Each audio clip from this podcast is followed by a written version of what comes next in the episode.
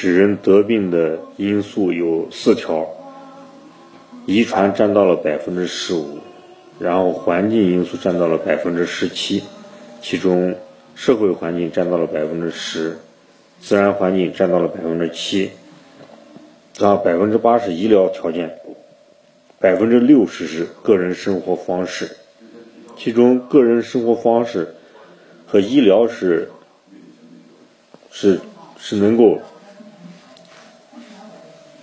是能够控制的，自我控制的因素，是可控的因素，而不可控的因素就是遗传和环境，而可控因素中的生活方式又占到了百分之八十八，可想而知，我们健康是掌握在自己手上的，而可控因素中的。个人生活方式又分为四大类，四个方面，就是积极乐观的心态、充足的营养、均衡的营养、充足的睡眠、适量的运动。而积极乐观的心态又在这四大方面中占有重中之重之地位。其实，我们的修身磨练、修修炼，就是在修。积极乐观的心态，因为如果你修到了积极乐观的心态，你就获得了长寿之道。人为什么会能活得长寿？不是因为你吃的有多好，也不是因为你睡得有多好，也不是因为你运动有多有多好，而是你会转化消极情绪为积极情绪。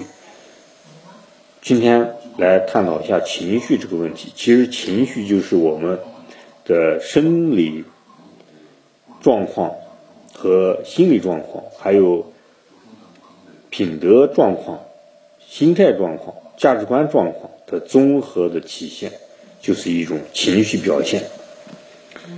而如何让我们那种消极的情绪转化为积极的情绪，又是关键之关键，恳切之恳切，恳请之恳请。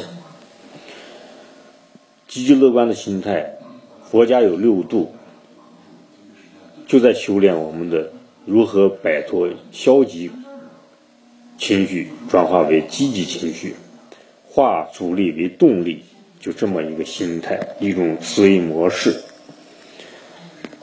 成功和失败就是一个想法的问题，而想法就是一个积极的想法，还有消极的想法。如何获得一个积极的想法？这是需要我们长期的、经过艰难困苦的磨练才能锻炼出来的，不是一朝一夕、一蹴而就的事情。金刚石为什么会成为金刚石？就因为经过高温高压而形成的。它和碳的结构是一样的，但是它是世界上最硬的东西，经过加工是最值钱的钻石。就因为磨练。所以说，积极乐观的心态也是要透过我们日积月累的磨练才能养成的这种心态，才是长寿之道。当然，这里面有很多的方式方法，每个人根据每个人的不同的情况来勤加修炼。其实，对一个抑郁症患者来说，一个先天的优势就是你本身就。处在这种艰难困苦的环境当中，如果你不断的去学习、成长、磨练，一定会锻造出一个与众不同的、不同凡响的一个人，而且创造出一番惊人的事业。要善加利用，把握机会，不是每个人都有这样的机会。当上帝关上一道门的时候，会给你敞开无数个窗户，这就是神的启示。当然，我不是宣扬神，而是讲这其中的道理，就是这个样子的。好的，今天就与大家分享到，想交流的朋友请加我的微信，我的微信号是马明霄八八八。